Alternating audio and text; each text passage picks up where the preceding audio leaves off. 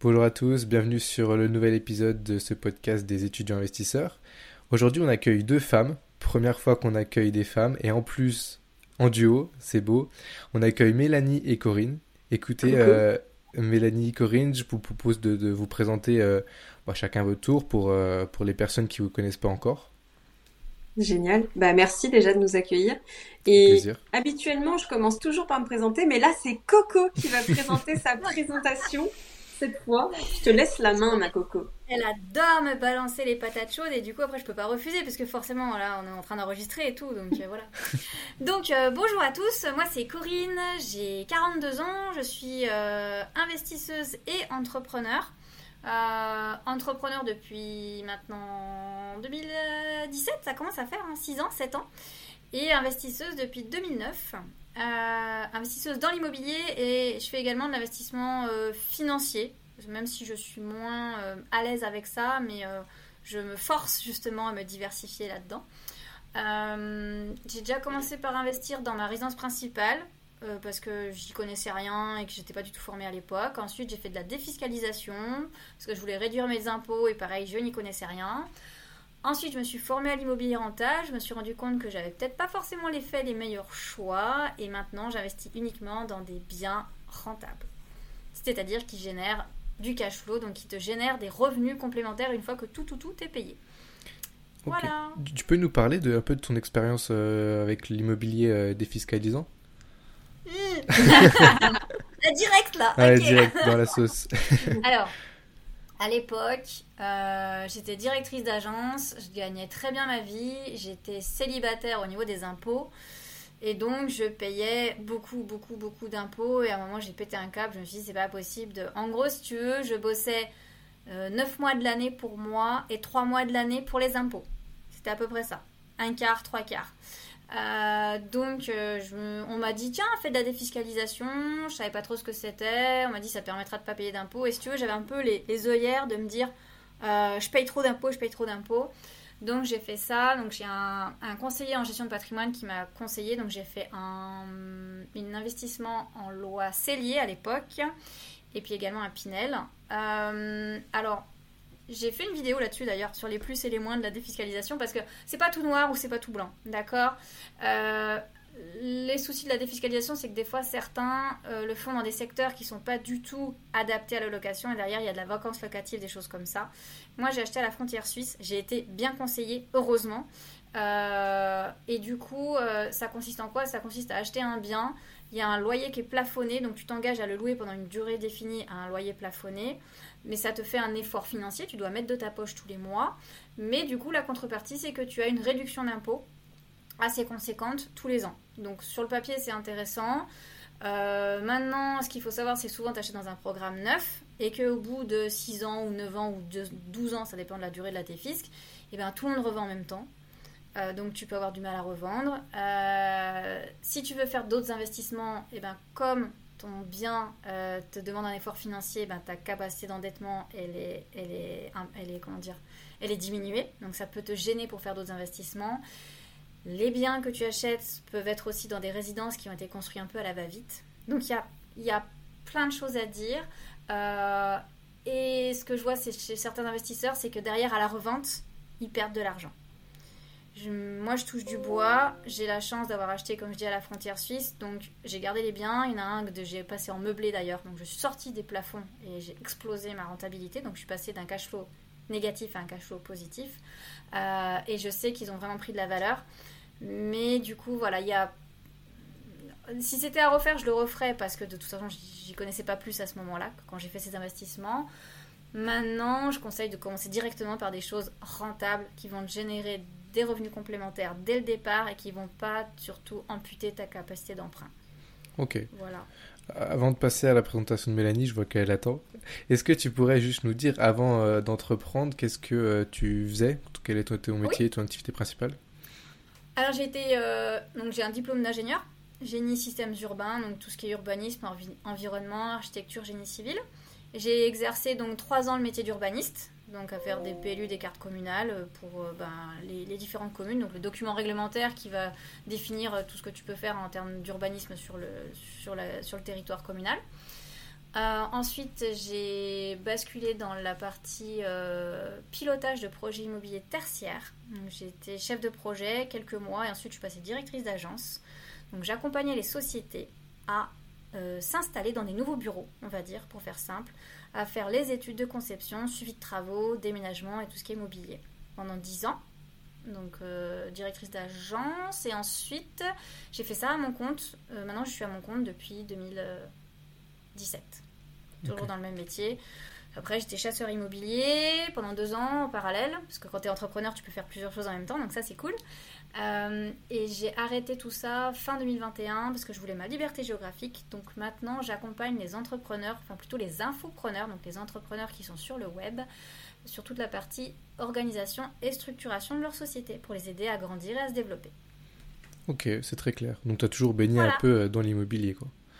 Oui, clairement. Ok, bah, merci, euh, merci Corinne. Et Mélanie, allez, euh, je te, je te donne, je te donne le micro. je vais pas avoir besoin d'autant de temps pour me présenter.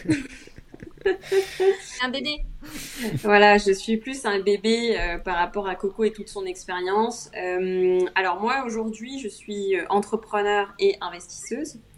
Euh, voilà, c'est mes deux activités euh, principales. Et au niveau de l'entrepreneuriat, j'ai deux boîtes. Donc euh, Investir Commet, qu'on a en commun avec Coco. Donc on accompagne eh bien, des femmes à démarrer dans l'investissement rentable, l'investissement immobilier rentable. donc ça, c'est notre activité ensemble. Et ensuite, j'ai une autre boîte où je fais plutôt de la prestation de communication et de vente pour des entreprises.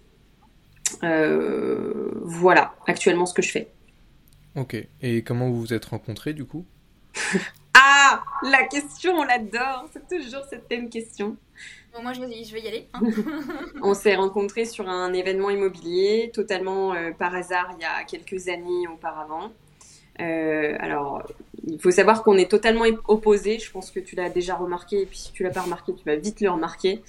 Euh, c'est-à-dire que moi, je suis très démonstrative et très, comment dire, communicante. Et Coco elle est plutôt introvertie et puis tu sais euh, voilà plus de mal à aller vers les gens. Et du coup euh, lors de cet événement euh, bah, j'étais allée la voir pour discuter avec elle. Bref après on s'est perdu de vue puisque bah les, années ont passé et puis on a toutes plus ou moins des choses à faire. Et ensuite on s'est retrouvé à un autre événement et forcément je, je l'avais reconnue et je suis allée la voir en lui disant ah tiens tu te souviens de moi? On s'était vu à tel apéro IMO blablabla et elle me dit ah non pas du tout et du coup, je me suis dit, ok, super sympa la nana. Elle a l'air trop cool. Elle m'a envoyé un fion direct comme ça. Je me suis dit, ok, on va bien s'entendre. Et puis ensuite, après, il y avait son, son chéri qui était juste à côté, qui s'appelle Yanis, qui est très communicant et du coup, avec, euh, avec lequel on a bien communiqué à cette soirée. Donc rien ne présageait à ce qu'on euh, puisse s'associer un jour, hein, quand même. Et en fait, après, on a, on a appris à faire connaissance, à discuter ensemble, et puis on a vu qu'on avait des valeurs communes. Et le fait d'être complètement euh, opposés fait de nous une force, puisqu'on est complètement euh, complémentaires, en fait. Ok. Voilà. Donc pour faire simple, tout ce que j'adore, elle déteste, et le vice versa, c'est pareil. C'est beau. C'est super pratique. et euh, pourquoi toi, Mélanie, du coup, tu t'es orientée dans l'immobilier? Alors, en fait, il fut un temps où j'étais commerciale euh, sur le terrain, où je roulais avec ma petite voiture rouge, je vendais des perfos euh, Ilti. Donc, euh, en gros, euh, si tu regardes la Casa des Papels, c'est les boîtes rouges où tu as marqué Ilti pour les, pour les professionnels du bâtiment. Donc, je vendais ce type d'outils. C'était une expérience incroyable. Je gagnais aussi bien ma vie, à peu près 3000 euros par mois. Et en fait, je commençais à payer des, des petits impôts. Et je me disais, mais my God, comment, comment est-ce possible?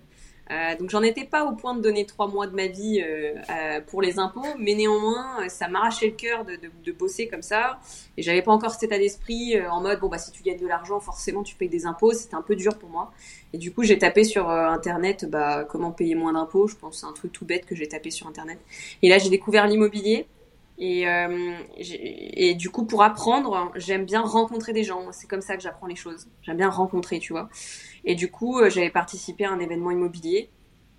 Euh, le premier événement immobilier, 57 euros la soirée, je m'en souviens encore.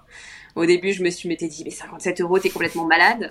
Tout ça pour boire des coups avec des gens que tu connais pas. Et en fait, euh, et en fait, ça a changé ma vie. Ça a changé ma vie parce que je me suis rendu compte que bah, y avait un autre monde, une autre, une autre façon de gagner de l'argent, une autre façon de penser, je dirais même, une autre façon de penser. Et puis ça a été le départ de ma carrière dans l'immobilier, si on peut appeler ça une carrière, de, voilà, de, mon développement de patrimoine, je dirais. Ok, c'est un beau parcours aussi, ouais.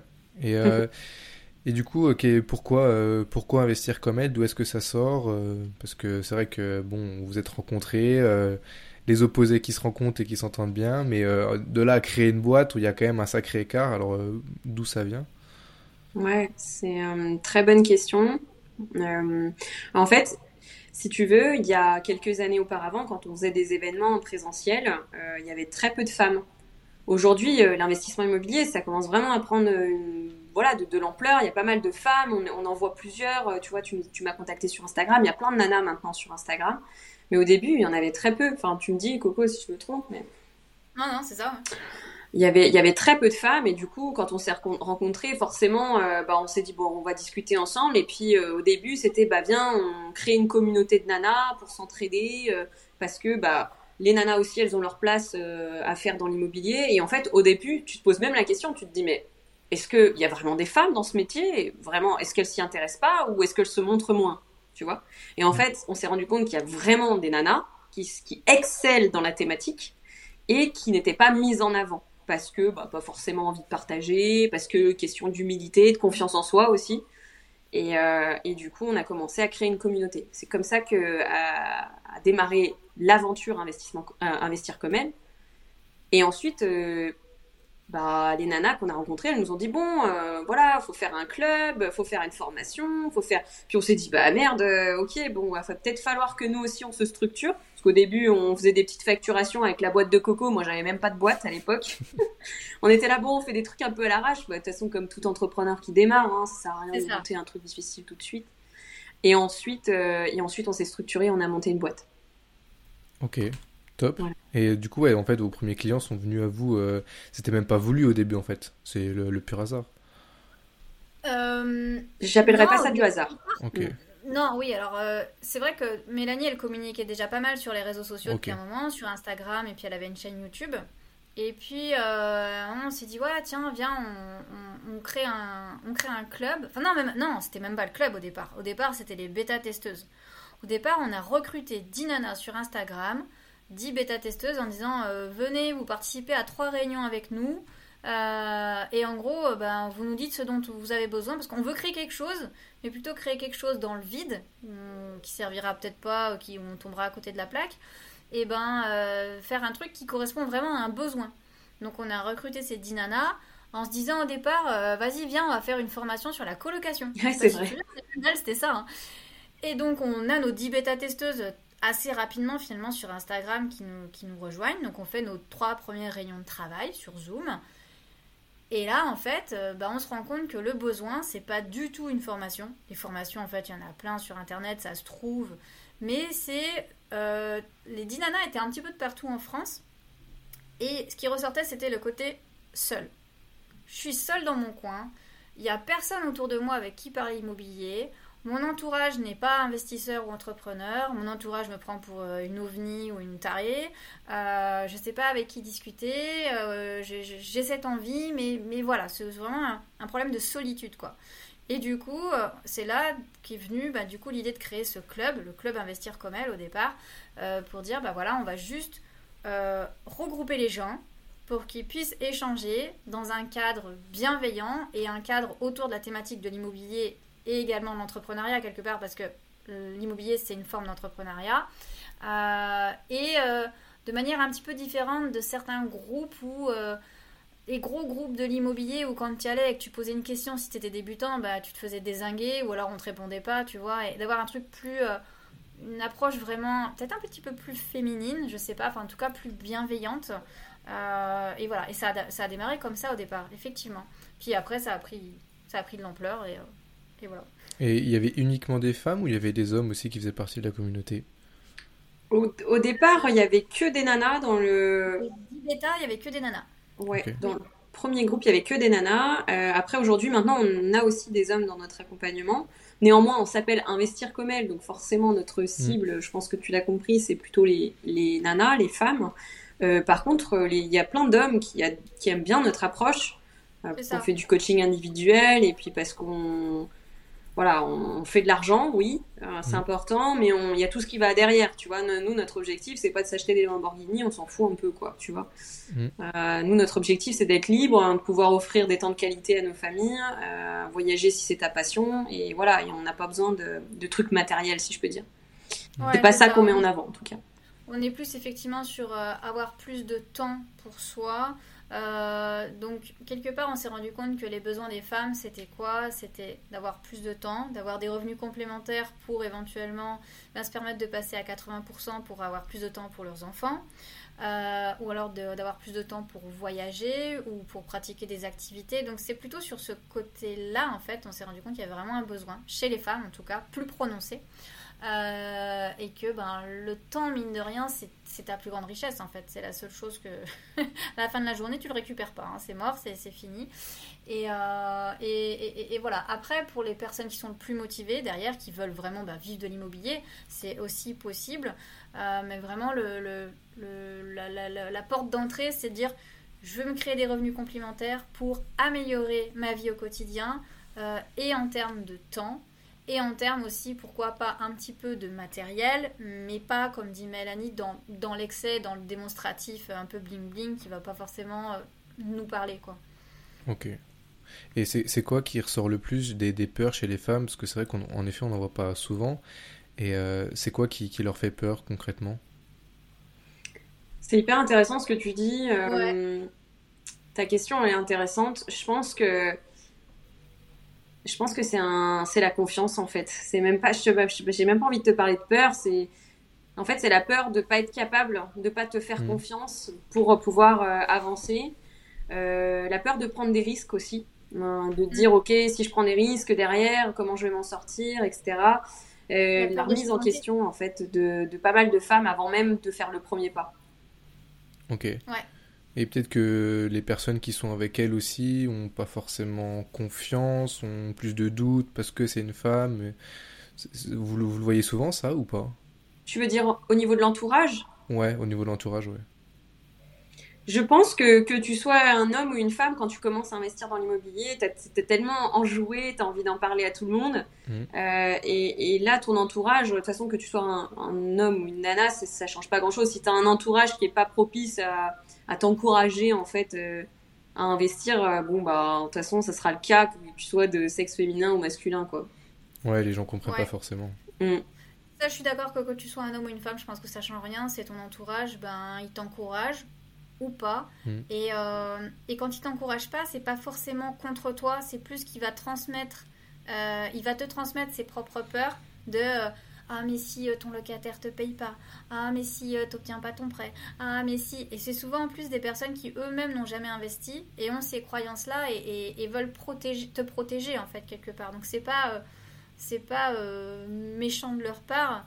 mais par contre, effectivement, ça peut vachement te, te, freiner au départ. Et je rejoins Mélanie effectivement sur le manque de confiance en soi. Je pense que c'est un petit peu plus féminin que masculin. Enfin, les mecs, des fois, ils ont plus de facilité à dire ok, à un moment, je pose le cerveau et j'y vais. Euh, et je pense que, alors, je fais des généralités, j'aime pas trop parce qu'il y a des nanas qui sont très tête brûlée, il y a des mecs qui sont très prudents, mais néanmoins, en proportion, il y a quand même beaucoup plus d'hommes qui entreprennent que de femmes, mm. d'un point de vue entrepreneurial, et ça se retrouve également dans l'investissement immobilier. Et euh, je pense que le côté euh, confiance en soi va engendrer une peur, la peur de se planter la peur de pas réussir. Et, puis avec toutes les conséquences derrière de je suis mère de famille, j'ai euh, deux enfants, trois enfants, si je me plante, qu'est-ce qui se passe, quelles conséquences, etc. Euh, souvent la, la femme est quand même au cœur du foyer. Euh, donc à ces, ces préoccupations-là. Et puis après, bah, les nanas qui, qui, sont célibataires ou qui n'ont pas encore d'enfants ont, aussi quand même cette peur de, de, de, se planter qui est un peu plus, un peu plus présente, je pense. Ok. Et par rapport à ça, si on rentre plus dans l'immobilier même, par exemple au niveau de la gestion des artisans, est-ce qu'ils vous prennent, enfin, est-ce que vous êtes crédible à, leurs yeux? Parce que ça peut être une question des fois. Euh, c'est vrai qu'on n'en voit pas souvent, quoi. Donc. Euh. Alors, moi, j'adore cette question parce que en fait, moi, j'ai géré des chantiers pendant 15 ans. Ouais, et, je, donc, je suis très mal placée pour dire que tu peux pas être pris au sérieux. C'est, je trouve ça tellement, euh, je vais pas dire simple, mais tellement plus facile mm. quand t'es une nana parce que tu peux demander plein de petits trucs en plus. Tu peux jouer sur l'affect. Tu peux. Enfin, il y a plein de choses qui font que. Alors, oui, au départ, on va devoir arriver sur le chantier. Enfin, moi, je bossais sur des gros chantiers de plusieurs milliers de mètres carrés de bureau. Donc oui, premier rayon de chantier, on te regarde la tête aux pieds, on dit c'est quoi cette nana? En plus moi j'avais quoi 27, euh, 28 ans, petite blonde, machin. Euh, ouais ok. Mais une fois que tu fait tes preuves techniquement dès la première rayon de chantier, euh, une fois que tu as, mis as marqué, tu as posé les bases, on va dire, ben, et qu'on a compris que tu étais sérieuse, que tu étais compétente techniquement, ben, derrière, je trouve que la relation est même plus simple. Euh, parce que ouais, je te dis, tu peux te permettre plus de choses en disant Ah, j'ai oublié ce petit truc, est-ce que s'il te plaît, tu pourrais me le faire, s'il te plaît, s'il te plaît. Et, voilà, et c'est. c'est euh, Donc pour moi, c'est pas du tout un handicap. Maintenant, je comprends tout à fait que, euh, pareil, une espèce de en général, les femmes sont moins à l'aise avec les chantiers. Je pense que je suis un peu dans la case exception sur ce plan-là. Euh, parce que souvent à la maison, c'est plutôt l'homme qui bricole, euh, parce qu'on est moins attiré, je pense naturellement, les femmes par ces choses-là. Enfin, je sais pas. J'ai un peu de mal à l'expliquer. À l'inverse, tu vois, moi je déteste la déco. Les nanas adorent la déco, je déteste ça. Et moi j'adore les travaux, il y a beaucoup de nanas qui n'aiment pas les travaux. Donc bon. Mais en tout cas, pour moi, tu peux tout aussi bien être pris au sérieux que tu sois un homme ou une femme sur un chantier, ça change rien. C'est plus toi, la confiance en toi que tu as et les croyances que tu as qui vont faire que tu vas être euh, ben, affirmé sur un chantier ou au contraire un peu, euh, un peu en retrait et subir le truc, quoi, tu vois. Ok. T'es assez d'accord, Mélanie? Alors, oui et non. oui et non, pourquoi? Parce qu'on n'a pas euh, la même appétence euh, par rapport au chantier. Euh, Coco, elle tient comme un petit poisson dans l'eau par rapport au chantier. Moi, c'est pas mon dada. Euh, moi, mon truc, c'est plus voilà le relationnel, la chasse immobilière. maintenant, tu me mets sur un chantier, je suis là en mode bon, elle est où la porte de sortie, tu vois? Euh, voilà, je, je, comprends, j'ai un cerveau. Euh, par contre, j'ai jamais été très douée de, de, de, mes mains. Je suis très créative, mais tu vois, euh, tout ce qui est dessin, peinture et tout ça, j'ai jamais fait ça de, de ma vie. Et j'aime pas en plus. Donc voilà. pourquoi je dis je suis d'accord et pas d'accord? Parce que j'ai déjà été sur des chantiers plusieurs fois. de toute façon, forcément, moi aussi, j'ai... Alors j'étais du côté commercial, puisque je vendais du matos. mais il y a quand même un espèce de regard un peu particulier sur les femmes sur un chantier. Euh, alors déjà, on est beaucoup plus dans la séduction directement, donc ça c'est un fait. Euh, voilà. Et ensuite, euh, j'ai déjà aussi été sur des chantiers accompagnés d'hommes et systématiquement, enfin en tout cas, mon ressenti, c'est que le premier regard qui est jeté pour avoir une conversation, ça sera pas sur moi, c'est-à-dire moi en tant que femme, mais plutôt sur monsieur qui euh, se positionne comme le gestionnaire de chantier. En fait, c'est-à-dire que dans la tête en général des, gens, euh, les personnes qui vont gérer le chantier, bah, c'est pas la nana, c'est le gars, tu vois. Et ça, tu peux le ressentir dès ton premier rendez-vous euh, de chantier, en fait. Après, bien sûr, comme disait Coco, à partir du moment où tu prouves que bah, que c'est toi qui as la compétence, bah, le gars, il va tout de suite arrêter d'écouter monsieur et puis il va dire oh là là, mais attends, c'est elle qui tient les rênes, donc du coup, bah, c'est elle que je vais m'adresser. Mais par contre, la première rencontre, fait que on va plus se dire ok c'est pas Mélanie qui gère c'est plus euh, monsieur tu vois? Ouais, et euh, enfin moi je dirais ça ça tu en parles parce que tu viens avec monsieur justement. Donc il y a les deux. Et je suis d'accord que s'il y a monsieur et madame c'est un peu comme à la banque hein, spontanément euh, le banquier il va regarder ton, ton, ton, mari ou ton conjoint et pas toi. Je sais pas pourquoi mais moi ce dont je parle mon expérience sur les chantiers c'est qu'en fait j'étais maître d'œuvre j'étais le pilote et en gros il y avait que moi. Il n'y avait pas monsieur à côté de toute façon c'était moi. Donc en fait les gens en face bah ils ont pas trop le choix. Dès le départ ils savent que c'est elle qui pilote le truc. Euh, maintenant c'est plus euh, peut-être au tout début les tout premiers chantiers les mecs ils m'ont testé hein, clairement. Bah euh, ils m'ont fait des. Ouais, mais après, je sais pas, tu vois, s'ils auraient pas testé un mec aussi, juste que c'était parce que j'étais jeune ou parce que j'étais une femme, t'en sais rien, tu vois. Mais mon premier chantier, ils m'ont fait, ils m'ont fait mettre des trucs à. Enfin, des phases de chantier les unes avant les autres, et à un moment, euh, j'ai posé, euh, je sais plus dans quel ordre, enfin, les cloisons dans le plafond vice versa, et, c'était enfin, et ça allait pas. Et, et, les mecs, ils ont rigolé. Et j'ai dit, putain, mais les gars, vous me testez, quoi, tu vois. Mais je pense que c'était plus. Je l'ai pris sur plus mon jeune âge que, que vraiment l'histoire d'être une nana. Puis tu sais, dans, dans, les chantiers, quand même, euh, bah, il y a toujours des. Ouais, enfin c'est bon enfant, mais il y a quand même toujours des, petites crasses, tu vois, des trucs. Donc, donc voilà. Mais c'est vrai que par contre, je rejoins Mélanie sur le fait que quand il y a un couple, spontanément, là je l'ai encore vu il n'y a pas très longtemps, on a visité un immeuble, on a fait chiffrer des travaux les mecs ils s'adressent spontanément à, mon conjoint, mais là je fais coucou, je suis là. ouais. Voilà. Et vous avez jamais eu de remarques désobligeantes ou euh, non, ça reste dans le respect? Alors, moi sur mes chantiers tertiaires, j'ai eu des remarques désobligeantes euh, qui ont fini en exclusion de chantier direct. Ok, comme ça c'est. Voilà. Phrase, euh, phrase mal déplacée. Hmm. J'ai dit, je crois qu'on s'est pas bien compris, bah, vous quittez le chantier tout de suite. Et c'était, c'était pas un, gars de chantier, hein. c'était un chef de projet. Ah ouais. Ah ouais. Moi, pour ma part, sur mes chantiers immobiliers perso, euh, jamais. Donc, je touche du bois. Euh, franchement, après, je travaille avec des personnes très qualitatives, donc euh, là-dessus, voilà, je suis assez confiante. par contre, sur dans mon ancienne vie, oui, je me suis déjà fait siffler sur les chantiers. du coup, mais par contre, ce qui est bien, c'est que quand même, dans le lot, il y a toujours un gars qui est un peu plus sérieux et qui ramène le respect. Euh, et quand, quand c'était arrivé, euh, vraiment c'était un peu n'importe quoi. Hein. Euh, je venais tout simplement de déposer une machine, euh, donc il y avait, j'avais pas parlé, rien du tout, tu vois, juste euh, un petit peu, il m'a pris pour sa chienne, quoi, tu vois, c'était un peu n'importe quoi. Et il s'est fait dégommer par le chef de chantier en question, avertissement, etc. Donc bon, ça s'est bien passé pour moi, mais néanmoins c'est toujours désagréable en fait de dire bah, peut-être que tu as les compétences, peut-être que, mais tu vois, voilà, il y a toujours euh, malheureusement encore des personnes euh, qui, qui, se permettent de faire ça, quoi. Et, et, et, je vais même un peu plus loin.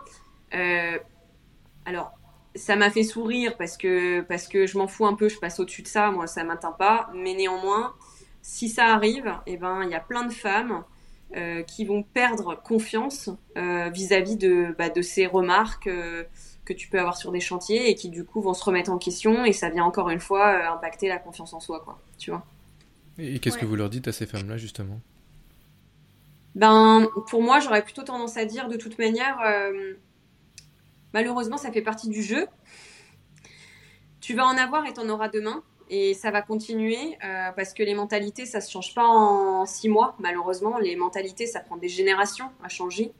Euh, on remarque hein, qu'il y, a beaucoup de choses qui changent en ce moment, notamment avec Internet. Voilà, les gens apprennent plein de choses maintenant de manière naturelle. Les jeunes, c'est plus du tout les jeunes qui existaient avant. Regarde, toi, tu as 20 ans, tu lances ton podcast, allez, c'est parti. Enfin, tu vois, il y, a une autre, une autre dynamique là dans la génération qui arrive. néanmoins, ça, c'est arrivé et ça arrivera demain. Donc moi, ce que j'ai envie de dire, c'est bah, continue, continue euh, en fait à, croire en toi, à croire à croire en toi, pardon, et à surtout euh, ne jamais t'arrêter pour euh, une personne qui ne le mérite pas en fait, tout simplement. Enfin, faut continuer quoi. Ouais. Ouais, c'est très clair. Moi, je dirais que si tu te prends une remarque de ce style sur les chantiers, je prends un exemple tout bête. sur les chantiers, tu as la partie seconde œuvre, donc ce qui va être sol, mur, plafond, électricité, plomberie, euh, le, voilà. Et après, tu as la partie gros œuvres. Et gros œuvres, euh, souvent, c'est encore plus cru. C'est encore plus euh, un peu mode bourrin. Et ça m'est déjà arrivé effectivement sur des, sur des chantiers de, d'entendre des choses. Et si tu veux, je me suis dit, bah, en fait, que ce soit sur un chantier ou que ce soit dans la rue, ça change pas grand chose, mm. quelque part. Parce que j'allais dire, euh, tout, là, on, on, va parler peut-être d'un sujet un peu plus large, tu vois, mais qui, quelle nana ne s'est pas fait siffler dans la rue, et encore siffler ça va, ne s'est pas fait insulter, ne s'est pas pris à un moment ou à un autre une main au cul parce que bah tiens tu passes, tiens t'es par là et ah c'est cool la vie, tu fais ce que tu veux mon gars. Enfin voilà. Donc quelque part euh, c'est pas bien différent dans le milieu professionnel. Je dirais malheureusement, hein, je cautionne pas ça, mais c'est un, un, un, constat. Enfin, moi, ça m'est déjà arrivé dans le perso et, et dans le pro. Euh, après, moi, je pense que comment je réagis, c'est que ça manque. J'ai une tendance un petit peu euh, réactive et un peu rébellion, tu vois. je vais avoir du mal à, comme femelle, à ce que ça coule et que je laisse pisser. je vais être plutôt à rentrer dedans, en fait. Euh, à chercher un peu le conflit. Je suis plus euh, là-dedans, ce qui n'est pas forcément une bonne chose. Hein. Euh, mais à dire hors de question que sur ce territoire-là, je me laisse faire, quoi, tu vois. Peut-être que dans la rue, dans la rue, je laisserais pisser, ou je sais pas, dans un lieu public ou machin, je dis, ah, c'est bon, je m'en fous. Mais justement, sur le milieu professionnel, je, lâcherai rien en disant. parce que si tu lâches, par contre, c'est la porte ouverte après. S'il y a un gars de chantier qui te fait un truc et que tu vois que tu laisses pisser, euh, si tu le recadres pas, ben après c'est la porte ouverte pour le reste quoi.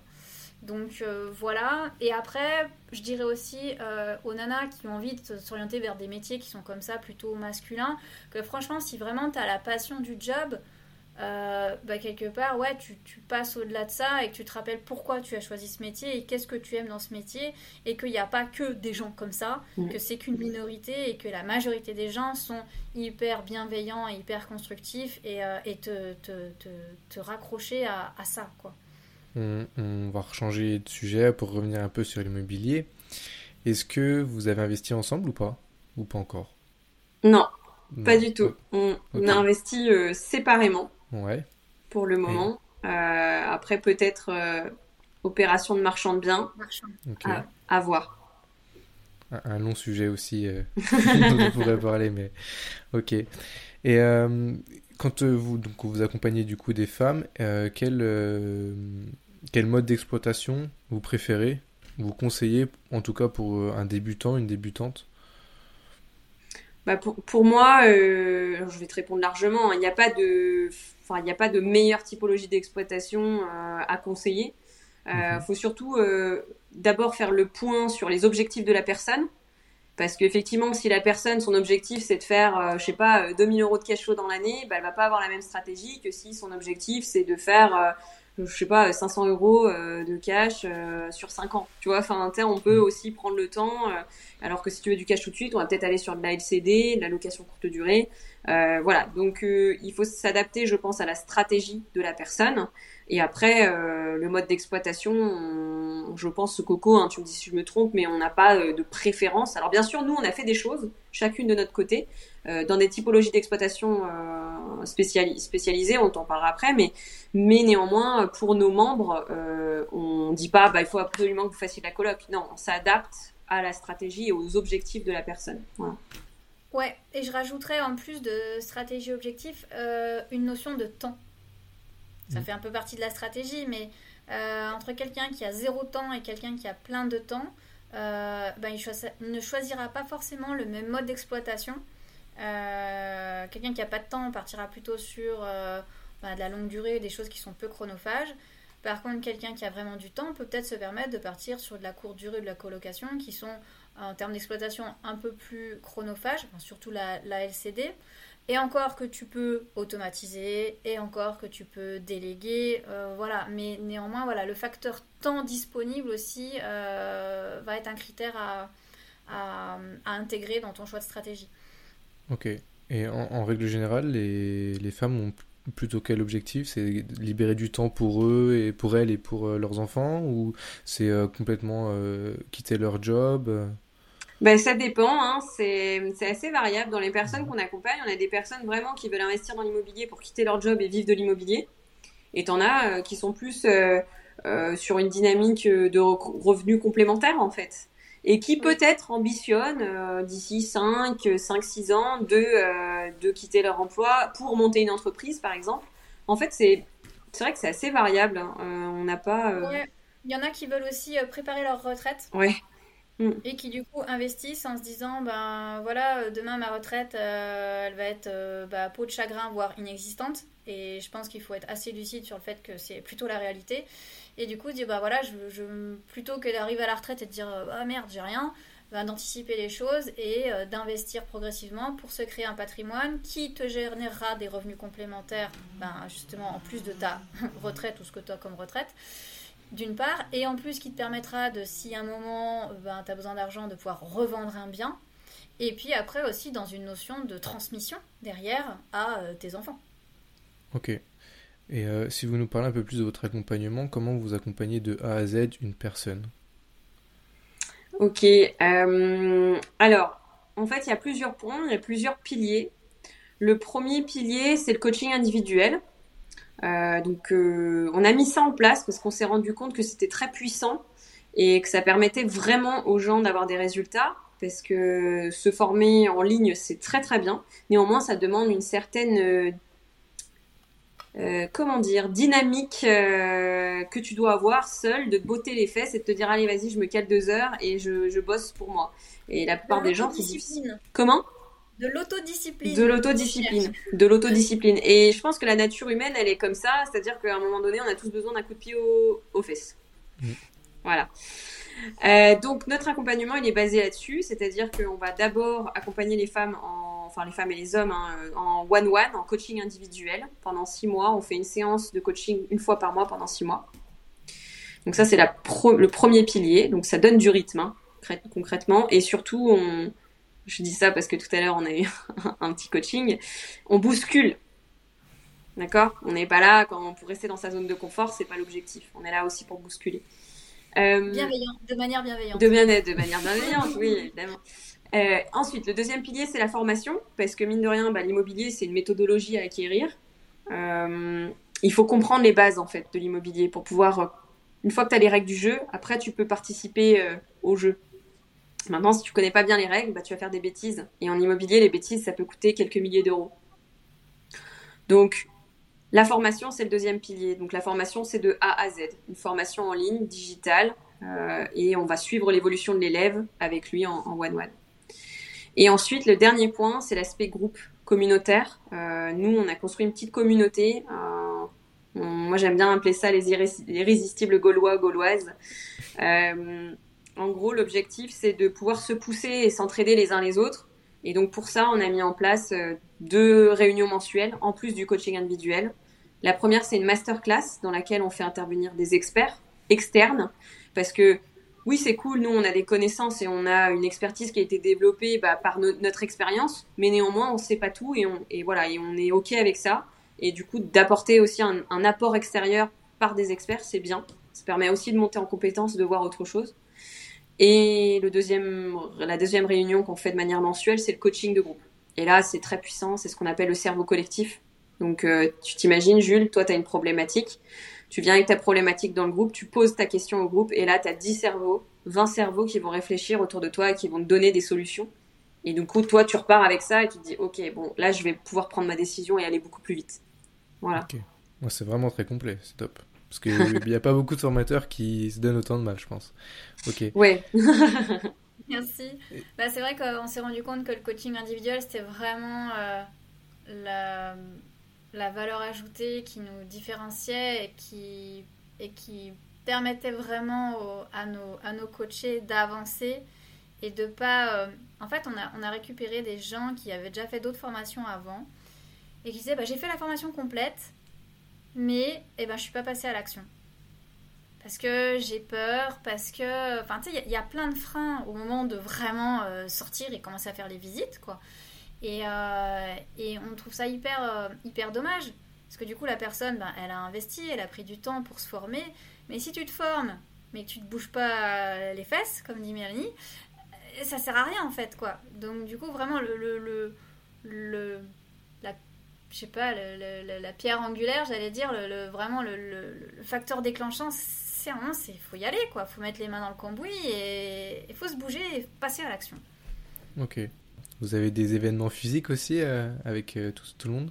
Ouais, tout à fait. Euh, alors, les événements physiques, on organise des, des apéros IMO qu'on a renommés d'ailleurs After Work parce que Coco elle m'a dit ça fait un peu popoche d'appeler ça apéro IMO. Donc bon, bref, c'est After Work. After Work, voilà. Ce sont des des rencontres en présentiel qu'on organise à Lyon pour l'instant. Euh, l'objectif c'est de réseauter en fait, puisqu'on sait bien que l'immobilier c'est important de, travailler son réseau. Et donc ça, on, l'a mis en place assez récemment hein, quand même. Euh, là, l'objectif c'est de mettre du rythme et de faire une rencontre tous les deux mois mm. en présentiel. Et donc là, c'est ouvert à tous. Et ensuite, on a surtout un séminaire là qui va arriver. Mm. Et là, on, on s'éclate parce que c'est le premier séminaire qu'on organise qui s'appelle Libre comme elle et euh, qui aura lieu le 10 juin 2023, le samedi 10 juin 2023, toute la journée. Et là, on va avoir des super intervenantes. Et puis, on, va s'éclater, on va apporter un max d'énergie à, toutes les personnes de la salle et puis surtout monter en compétences et réseautage. Et c'est un événement à taille humaine. Alors, on est, on, sera 100, mais je précise quand même que c'est taille humaine parce que généralement les séminaires ça va vite à 400, 500, voire Christopher Wangen qui a fait un événement à 3500 personnes, hein, il me semble, quelque chose comme ça. Ouais, ou Cédric Anissette, c'était 2000, 3000 personnes.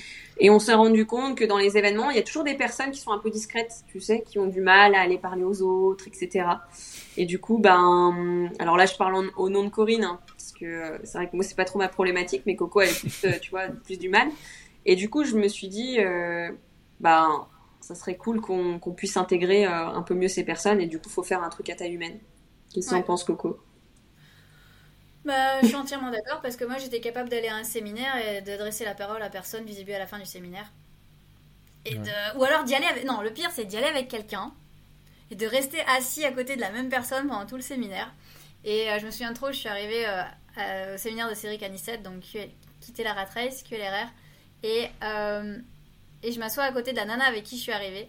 Et à la première pause, il dit Bon, alors maintenant, vous vous levez ou changez de place Et là, tu me vois me décomposer en disant Ok, bon, bah salut, à tout à l'heure. Et je m'assois à côté de gens que je ne connais pas. Et il a dit Bon, alors maintenant, tu te retournes et tu discutes avec ton voisin de derrière.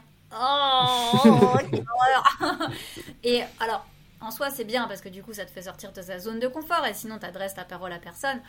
Par contre, ce que j'ai trouvé difficile, c'est que la personne à qui tu as parlé, une fois que tu es à la pause, il y a tellement de gens qu'en fait tu sais plus à qui t'as parlé. Du coup, il faut faire l'effort encore de. En fait, si tu veux, euh, autant sur la partie, ça m'a apporté énormément de choses sur bah, le contenu et tout, mais autant c'était euh, épuisant pour moi ce genre d'événement parce que je devais sortir de ma zone de confort toute la journée tout le temps, tout le temps, tout le temps, tout le temps aller parler aux gens que je connaissais pas. Et, euh, et en fait, il y a un moment, tu as juste envie de te planquer dans les chiottes et de dire c'est bon, c'est quand la prochaine, euh, le prochain meeting là? Je vais juste assister au truc et, et, ne pas parler aux gens en dehors, quoi, tu vois? Enfin, moi j'ai ce côté-là. Après, Mel, oui, elle est comme un petit poisson, elle va papillonner, elle va dire ah, c'est trop court, j'ai pas pu parler à tout le monde. Mais. Euh, je pense qu'il y a des gens qui sont extravertis comme elle et il y a des gens qui sont introvertis comme moi. Et effectivement, je pense que 100 personnes, c'est bien, c'est déjà, c'est déjà pas mal parce que bah, tu n'auras pas le temps de parler à tout le monde, 100 hein, mm. personnes. Mais ça reste petite taille. Euh, voilà, ce sera, ce sera trop cool. À Lyon, du coup, c'est ça? Ouais, à Lyon, tout à fait. Ok, je mettrai tous les liens pour les personnes qui, qui sont intéressées.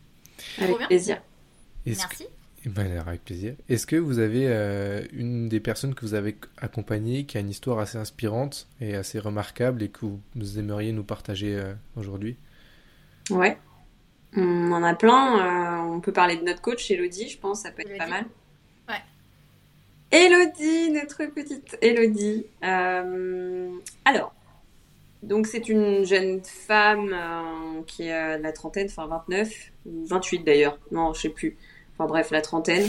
et, et du coup, euh, elle était salariée dans un grand groupe, cadre supérieur, plein de superbes responsabilités. Par contre, euh, un petit peu exploitée, plus trop, euh, plus trop de sens dans son job. du coup, elle a commencé un petit burn-out à 27 ans. Compliqué de se dire est-ce que je, peux, je suis capable de faire autre chose en fait? Est-ce que, est-ce que je suis capable d'apprendre aussi autre chose? Et du coup, elle nous a rejoint dans le club au tout début. Euh, les bêta-testeuses. Les bêta-testeuses. au départ. Donc ça fait deux ans. Euh, deux ans. Ça fait deux ans, elle nous a rejoint et en fait, euh, on, l'a vu évoluer. Mais quand je te dis on l'a vu évoluer, c'est plus du tout la même personne aujourd'hui. Et c'est une très belle réussite, je pense qu'on peut en être fier. Et puis je pense qu'elle est très fière d'elle aussi. elle a quitté son job, elle a investi dans l'immobilier en parallèle, en même temps. Euh, donc elle a, plusieurs biens immobiliers aujourd'hui et après elle a décidé surtout de créer son entreprise. Et aujourd'hui, en plus d'être investisseuse, elle entreprend euh, dans l'immobilier. Elle a sa boîte qu'elle a créée. Donc ça fait un an. Et aujourd'hui, euh, bah, elle s'éclate quoi. Et elle se sent libre et elle développe plein d'autres projets avec des partenaires. Enfin, franchement, elle est top. Et elle est tellement top que euh, on lui a proposé d'être coach euh, pour la communauté Investir comme elle et pour nos membres. Voilà. C'est ça. Ok. Corinne, une autre personne peut-être, je te prends des cours comme ça. Bon, bah, si, on va parler de Judy. Ah bah oui, Judy. Ma petite Judy. Alors Judy, bah pareil, euh, elle nous a rejoint dans les bêta-testeuses il y a ouais, un an et demi, deux ans. Je sais plus c'était quand, je crois que c'était avril 2021, les bêta-testeuses par là. Et euh, donc Judy, elle travaille dans une euh, librairie, passionnée de, livres, euh, de lecture. Et, et du coup, elle nous a rejoint et elle se posait pas mal de questions sur. Euh, bah, elle aimerait bien entreprendre, faire un business euh, autour de, du, métier du livre, enfin de l'auto-édition précisément, mais elle savait pas trop. Et puis pareil, elle était dans l'investissement immobilier, mais elle savait pas trop. Et, et en fait, on l'a, accompagnée, on l'a aidée, on l'a encouragée. et c'est quelqu'un qui a investi donc dans plusieurs biens maintenant, qui a monté sa, son auto-entreprise dans l'auto-édition, qui a trouvé ses premiers clients, qui d'ailleurs là maintenant a développé un podcast aussi. Euh, et qui euh, a eu l'opportunité, donc son conjoint euh, a été muté à l'étranger, en Amérique latine. Et elle a dit Allez, go, je te suis. Donc ils sont partis, ils ont mis tous leurs biens en gestion. Donc pareil, la gestion à distance, c'est encore d'autres étapes. Elle a quitté son job euh, et maintenant elle est entrepreneur à temps plein euh, en Amérique latine. Voilà, mais elle travaille avec des clients français autour de l'auto-édition. Donc elle, c'est pareil, on l'a vu, mais grandir. Ce qui est marrant, c'est qu'il y a beaucoup de personnes qui viennent chez nous pour l'investissement immobilier, mais qui finalement alors soit quittent leur job et entreprennent, ou alors simplement se créent un side business en fait. Sans forcément, parce qu'il y a des gens qui sont très bien dans leur job, tu vois, tout le monde n'a pas besoin de quitter son job. Euh, mais de se créer une autre source de revenus, de ne pas dépendre que de son salaire, mais d'avoir des revenus salariés, des revenus immobiliers, et pourquoi pas un side project, un side business qui te permet d'avoir des revenus complémentaires. et euh, ça, on adore. Ouais, en fait, c'est un milieu que je pense que la majorité des gens ne connaît pas. Et c'est vrai que quand on rentre dans le milieu de l'entrepreneuriat, en fait, on s'ouvre des possibilités euh, immenses, quoi. Et je pense que vous avez plein d'histoires comme ça inspirantes de femmes euh, qui finalement font complètement de choses et qui s'épanouissent dans ce qu'elles font. Un métier. Et j'ai eu Jean-Christophe Grislin, je sais pas si vous connaissez, un décorateur d'intérieur, et qui me disait qu'il a vraiment créé son métier sur mesure, en fait. Et, et c'est un peu ça que, que ça me fait penser à ça en fait, ce que vous me dites. Ouais, c'est exactement ça. Jean-Christophe, que j'avais rencontré à un séminaire euh, qui est super marrant, j'aime beaucoup. et puis il a des super bonnes idées euh, d'éco, vraiment. Euh, effectivement, en fait, le fait de faire de l'immobilier aussi, ça t'ouvre des portes. C'est absolument dingue parce qu'en fait, tu rencontres des personnes qui, qui ont un autre schéma de pensée, en fait, qui pensent autrement. Et à partir du moment où tu commences à te dire, OK, là, je suis en capacité de générer des revenus autres qu'avec mon salaire, et bah tu te dis ok mais attends est-ce que l'immobilier c'est la seule possibilité? Est-ce qu'il n'existe pas autre chose? Et en fait c'est pour ça que on se rend compte hein, avec le recul que en général euh, le schéma c'est tu, tu, tu enfin tu, tu, tu investis dans l'immobilier en parallèle de ton job euh, tu commences à gagner de l'argent tu t'enchaînes t'enchaînes t'enchaînes et il y a un moment où tu dis ok bon c'est quoi la, la, next step? Tu vois je commence à m'ennuyer dans mon taf euh, et là tu quittes ton job et tu montes ta boîte. Et en fait c'est toujours ce schéma là après le schéma inverse existe aussi. Le schéma inverse, c'est je monte ma boîte euh, parce que je suis pas fait pour aller pour être dans le système classique. là, je monte ma boîte, euh, je, déchire tout. Et il y a un moment où j'ai tellement de drons que je sais plus quoi en faire et qu'il faut que je les place parce que euh, parce que sinon je me fais détruire par les par les impôts. Et encore, si tu as cette jugeote là, parce qu'il y en a certains, ils se font surprendre, ils ont plus de trésorerie et après c'est la galère. Mais néanmoins, pour les, les entrepreneurs les plus accompagnés, les plus avertis, l'idée c'est après d'investir dans l'immobilier pour placer justement ces billes que tu as réussi à générer avec l'entrepreneuriat. Mais l'un dans l'autre, que ce soit dans un sens ou dans l'autre, en fait, l'immobilier et l'entrepreneuriat vont toujours ensemble, j'ai l'impression. Mhm. Tu es assez d'accord, Corinne? Ah ouais, mais complètement. Enfin, c'est vrai que moi, j'ai. Alors, j'ai commencé à investir en étant salarié, mais en faisant des investissements qui n'étaient pas rentables. Euh, ensuite, euh, j'ai eu un revers professionnel, je me suis fait virer, et du coup, je me suis dit, bah tiens, c'est un tremplin pour entreprendre. Et donc, enfin, moi, j'ai pas choisi la facilité parce que pour le coup, enfin, choisi, j'ai pas trop choisi, mais euh, en fait, j'ai commencé à investir dans des biens rentables en ayant entrepris, en ayant commencé à être entrepreneur. Et euh, donc, j'ai commencé à entreprendre début 2017 et j'ai acheté ma première coloc en 2018. Donc, j'avais pas trois bilans. Euh, j'étais encore à l'époque au chômage. J'avais, tu sais, tu as deux ans, tu peux toucher ton chômage. J'étais créateur d'entreprise.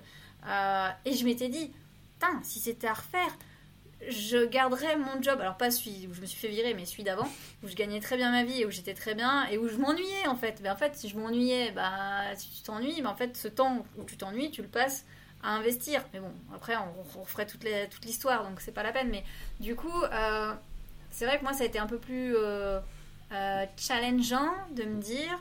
Ok, ben j'ai pas la situation idéale, je j'ai pas CDI, confort, etc. Mais finalement, euh, les investissements, en plus, bon, on les faisait à deux à ce moment-là. Les premiers investissements, je les ai faits en, toute seule. Ensuite, là, on investit à deux. Et en fait, euh, j'ai jamais eu un nom de la banque. Même avec cette situation-là. Alors, je dis pas, c'était il, y a 5 ans, donc je dis pas que maintenant c'est un peu plus compliqué, mais néanmoins, euh, j'y suis allée, j'ai dit, bah, de toute façon, au pire, je me prends un nom, hein, on verra, mais voilà, mon chéri, lui, était en CDI. Moi, j'étais donc au chômage, créateur d'entreprise, j'avais même pas un bilan, tout, tout juste un bilan. Par contre, j'avais beaucoup d'épargne. Voilà. Et tu mets tout ça dedans, et on avait une petite capacité résiduelle d'emprunt. Pas énorme, mais du coup, on est tombé sur le bon banquier et, c'est passé. Donc, euh, dans un sens, ça marche. L'idéal, c'est effectivement ce qui est mieux, c'est d'avoir ton CDI et de faire des investissements locatifs qui te génèrent des revenus qui après même peuvent te payer carrément ta résidence principale. Tu vois, entre est-ce que tu achètes d'abord ta RP ou du locatif, bah, si c'est dans ce sens-là, c'est mieux. Mais après, si tu te sens plutôt à l'aise à acheter d'abord ta RP et après à faire de l'investissement locatif, ça marche aussi. Il n'y a pas euh, un seul chemin, quoi, tu vois. Ok. Vous qui accompagnez beaucoup de personnes au fil de l'année, est-ce que euh, avec les conditions de bancaires de prêt qui, se durcissent, vous avez des retours un peu sur ça ou pas? Ouais. Euh, moi, je pense que là maintenant, ce qu'il faut pour pouvoir investir, c'est avoir une approche, une approche professionnelle. Ça veut dire que tu peux plus arriver comme un touriste en mode euh, bonjour monsieur le banquier, voilà moi j'ai envie d'investir dans l'immobilier, est-ce que tu me prêtes de l'argent? Euh, ça, ça c'est mort en fait, ça marche plus. Maintenant, il faut vraiment que tu aies travaillé ton projet. Euh, ça sert à rien de perdre du temps à vouloir euh, essayer de comprendre si le banquier va te financer ou pas alors que tu n'as même pas de projet. Je pense qu'il faut vraiment travailler sur la rentabilité du projet comme un professionnel, comme un entrepreneur qui viendrait proposer en fait un projet entrepreneurial à son partenaire bancaire. Ça, c'est la première chose. Et la deuxième chose, je pense que c'est une notion de finance. Euh, tu peux plus arriver euh, et espérer avoir facilement du 110, du 130% euh, sans poser une bille. Euh, c'est-à-dire que, enfin, je, pense hein, aujourd'hui qu'il faut à minima que tu puisses apporter les frais de notaire sur ton opération. Ouais. Et en fait, c'est mieux comme ça. Pourquoi? Parce que bah, ça permet aux gens de comprendre que c'est une responsabilité aussi d'investir dans l'immobilier. Euh, tu fais pas des trucs à l'arrache. on est sur, parfois sur des gros montants. Euh, et mine de rien, euh, bah, tu as parfois des gens euh, qui n'avaient pas un seul rond de côté et qui ont fait des investissements. Et ça veut dire que tu te fous quand même dans la merde potentielle si, admettons, tu as un mois de, de, de, vacances locatives ou deux mois de vacances locatives. Donc, faut penser à ça aussi. Et je pense que, avec, enfin, nous, avec Coco, tu vois, sur, sur nos, les personnes qu'on accompagne, si les personnes, elles n'ont pas un rond, on préfère ne pas les accompagner, tu vois, plutôt que leur dire, mmh. OK, viens avec nous. Alors, sauf si tu souhaites apprendre et que tu es dans une démarche d'apprentissage et dans une démarche en même temps de tu mets de côté de l'argent, voilà, tu apprends tout ça, ça, ça c'est ok. Par contre, si la personne elle me dit ok, voilà, j'ai envie d'investir dans trois mois et j'ai pas un rond, bon bah d'abord on va commencer euh, par mettre de l'argent de côté et faire un point sur tes finances, quoi, tu vois.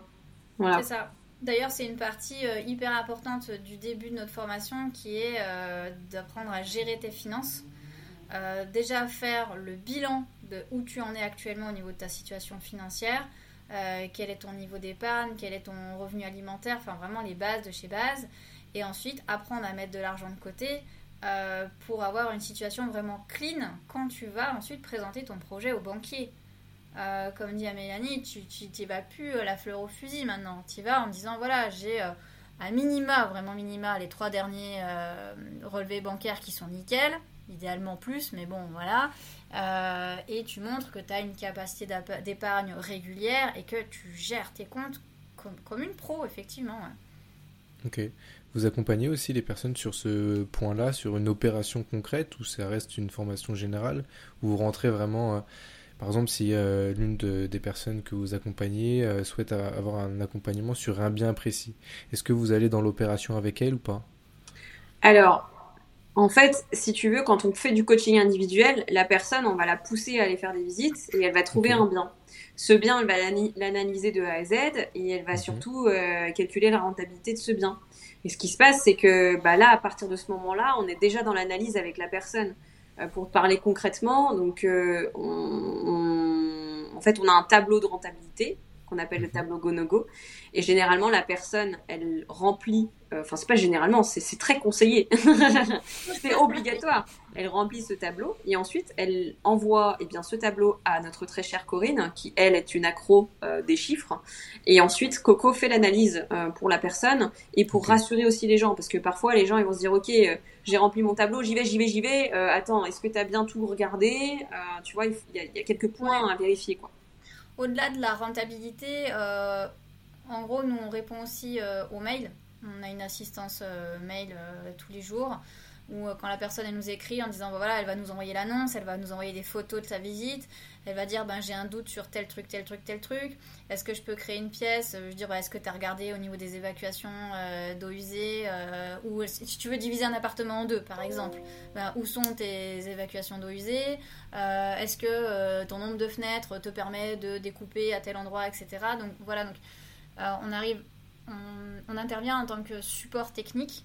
Euh, par contre, vu que nos coachés sont sur la France entière, on ne se déplace pas euh, physiquement sur, euh, sur les biens. maintenant, c'est vrai que avec Zoom et avec les mails, et puis même avec, on fait des petits looms, on fait des trucs comme ça, et tout ce qui est partage de, documents, on, on, peut vraiment accompagner sur, sur la totalité du projet. Ok. On se rapproche de la fin. Est-ce qu'il y aurait un sujet que vous aimeriez aborder, qu'on n'a pas abordé, euh, qu'on n'a pas encore abordé Ouais. Moi, j'ai une question. Ah. Pas moi, j'ai pas la réponse. J'ai une question. J'aimerais savoir parce que est-ce que les gens, du coup, vont répondre à ton à ton podcast? Je ne sais pas. C'est euh, quand tu as 20 ans, euh, qu'est-ce qui t'empêche d'investir? Et à l'inverse, qu'est-ce qui te Qu'est-ce qui te, qu'est-ce qui t'aiderait à passer à l'action et à qu'est-ce qui te motiverait à, à faire ton premier investissement? Ouais, ouais c'est très vrai. Après, euh, pour moi, les personnes qui déjà ont fait le pas d'écouter ce genre de podcast qui dure une heure, pour moi, il y a déjà un pas qui a été fait quand même dans l'action. Je sais pas si vous êtes d'accord avec ça, mais oui. Ouais. Mélanie, toi, est-ce que un sujet que tu aimerais euh, aborder? Écoute, je suis prête à, à, écouter attentivement la réponse à la question que, tu, que Coco t'a posée. Parce que c'est plus une question pour toi, là, du coup, vu que tu as 20 ans. c'est vrai. Euh, non, après, euh, rien ne nous empêche, en fait. Absolument rien. Moi, euh, si je prends mon cas personnel, là, je signe LAC dans quelques semaines. Bravo. Sur mon premier projet. Donc, en effet, il n'y a pas d'âge. Et et on a tourné un podcast là cette semaine avec Léo Blanchet, qui n'est pas encore sorti, mais qui a un parcours extraordinaire, qui a été alternant en fait, et qui est passé en une année de zéro, zéro bien, aucune connaissance, à 8 biens. Et en fait, il a un parcours vraiment euh, super inspirant, que je vous laisserai l'écouter. Et euh, non, je pense qu'absolument rien ne nous empêche. Maintenant, euh, c'est en effet, c'est plus le côté mental, mindset, qui va faire la différence, comme vous le disiez au début. Et euh, c'est là où faut, faut, je pense, agir. Après, il y a beaucoup, maintenant, il y a beaucoup de contenu aussi sur Internet qui vont motiver les gens, qui vont leur faire prendre conscience. Et après, pour, pour moi, pour avoir le, pour être le plus sûr de soi, ça passe aussi, enfin en tout cas c'est mon cas, par la connaissance. À partir du moment où on a la connaissance, où on, sait ce qu'on doit faire, ça devient plus facile. Que c'est sûr, euh, se lancer dans l'immobilier quand on connaît rien, ça peut paraître euh, interminable. Juste les premières étapes, euh, juste faire l'offre, quand on sait pas ce que c'est, on sait pas ce que c'est quoi. C'est pas, c'est pas inné. Ah c'est clair. Et je pense que, tu vois, enfin, moi j'ai fait mon premier investissement à 29 ans c'est hyper tard. moi j'ai 42 ans, donc euh, du coup, quand j'avais 20 ans, euh, alors pour remettre les choses dans son contexte, j'ai eu mon téléphone portable à 18 ans hein, déjà, donc euh, au niveau internet et tout, on n'était on pas dans le même pays, dans le même, la même planète. Hein. Mais néanmoins, à 20 ans, je, je pense que l'investissement immobilier, je, ce terme, J'en entendais même pas parler en fait. Eh oui. Je savais même pas ce que c'était. Donc même pas j'aurais pu y penser parce que de toute façon personne n'en parlait. Euh, j'étais étudiante, euh, je pensais juste à ma vie d'étudiant et, c'est tout. Et moi je suis mais bluffée euh, et épatée de voir tous ces jeunes qui ont 18, 19, 20 ans et qui investissent dans l'immobilier. Je trouve ça génial parce que bah, clairement vous gagnez 10 ans par rapport à moi. Et, et, effectivement comme tu l'as dit Jules, la partie bah, vulgarisation des connaissances, accès par Internet, ça a permis vraiment de démocratiser les choses. Et, euh, et je trouve ça, c'est top parce que, euh, ouais, je me dis, ouais, 20 ans en arrière, mais personne parlait de ça, quoi. Mm. Ça n'existait pas. Et du coup, bah, vous avez 10 ans d'avance sur nous, quoi. Enfin, sur moi, excuse-moi, mais t'es au milieu, toi. ouais, je suis au milieu. ah, c'est trop bien. Bah, bravo à toi, en tout cas, Jules, pour ta signature. Merci. c'est pas encore signé, mais. bientôt, bientôt. bientôt, ouais, bientôt. Merci. Euh, pour finir, est-ce que vous avez un petit conseil à quelqu'un qui débute totalement? Allez, un chacun, un conseil chacun que vous donneriez euh, à un débutant Moi, je dirais surpasser ses peurs euh, et avoir la confiance en soi, même si tu te sens un petit peu alors, à l'oral, on l'entend pas quand je fais comme ça, donc je sais pas comment le dire. Euh, même si tu te sens, euh, même si t'as, en fait, même si t'as peur, hein, il y a un moment, il faut y aller. Il faut avoir confiance en ta capacité à apprendre. Voilà, c'est ce que je dirais. Aie confiance en ta capacité à apprendre et tu vas faire de grandes choses. Et sois ok aussi avec le fait de te gameler, parce que tu vas te gameler et c'est normal. Voilà. Ouais. Euh, moi, c'est un petit peu la, suite de ce que va dire Mel. C'est euh, vraiment de passer à l'action. Euh, se former, c'est bien. D'avoir les bases, c'est bien. Mais rester derrière son ordinateur, ça ne te fera pas acheter ton premier bien immobilier. Et donc, il faut aller se confronter euh, au terrain, faire des visites, ne rien y comprendre, euh, foirer les rendez-vous, et, euh, mais passer à l'action parce que c'est comme ça vraiment que euh, le, métier, j'allais dire, va, va rentrer. Et la deuxième chose, c'est de bien s'entourer. donc, à la fois ben, de créer son réseau, bien sûr, mais je dirais de côtoyer d'autres personnes qui investissent, d'autres personnes qui ont déjà réussi. Comme ça, tu dis, bah toi, t'as fait ça, moi je veux faire comme toi, et je veux y arriver. Euh, pour, euh, pour en fait avoir un mindset beaucoup plus ouvert. Et euh, ton entourage, c'est ton entourage, c'est une chose, mais ils ont peut-être, on en parlait tout à l'heure, des freins, des peurs, etc. Et à un moment, bah, il faut changer un petit peu son, son, entourage et choisir des gens qui vont vraiment te, te tirer vers le haut et où ils vont t'inspirer en fait. Voilà. C'est pour ça que moi j'ai choisi le podcast, parce que je trouve ça super inspirant. J'en écoute beaucoup personnellement, et c'est vrai qu'entendre des personnes parler de leur expérience, et bah comme Léo, en fait c'est boostant comme, euh, comme jamais, parce qu'on se rend compte que c'est possible. Et juste le fait de se rendre compte que c'est possible, bah il y a un déclic quoi. Mm. Déjà tu l'imagines. Ouais, voilà, c'est ça. Tu l'imaginais pas avant, et là tu l'imagines. Tu dis, ah tiens, c'est possible. Et tu, commences à le, concevoir dans ta tête. Mm c'est ça, il y, a deux, il y a deux phases dans ce que tu viens de dire. C'est A, la découverte que c'est possible, et la deuxième phase, c'est de penser que toi, tu es capable de le faire. Mm. Et là, quand tu as, compris ça, mais c'est bon, tu déchires tout. c'est ça, on s'arrête plus. ok. Bon, euh, merci énormément à toutes les deux. Où est-ce que, euh, pour les personnes qui souhaitent euh, continuer la discussion avec vous, où est-ce qu'elles peuvent vous retrouver? Alors, tu peux euh, nous retrouver sur Insta, tout simplement, investir comme elle. C'est tirer du bas, investir comme elle, tirer du bas. Voilà, c'est un macaron bleu. Comel, c'est C-O-M-E-L-S. Oui, tout à fait. Préciser, en effet. Et après, on a une chaîne YouTube, et après, on a un site internet, et puis après, on a un, LinkedIn. En vrai, on est partout. on est partout, mais là où on est les plus dynamiques, c'est sur Insta. Instagram. Ok, j'essaierai de mettre, euh, de mettre tous les liens alors, si j'en oublie pas. Ça marche. Instagram, c'est bon. Merci beaucoup à vous, à, à, toutes les deux. Merci à toi, Jules. À bientôt. Ciao, ciao. ciao. Salut. Salut.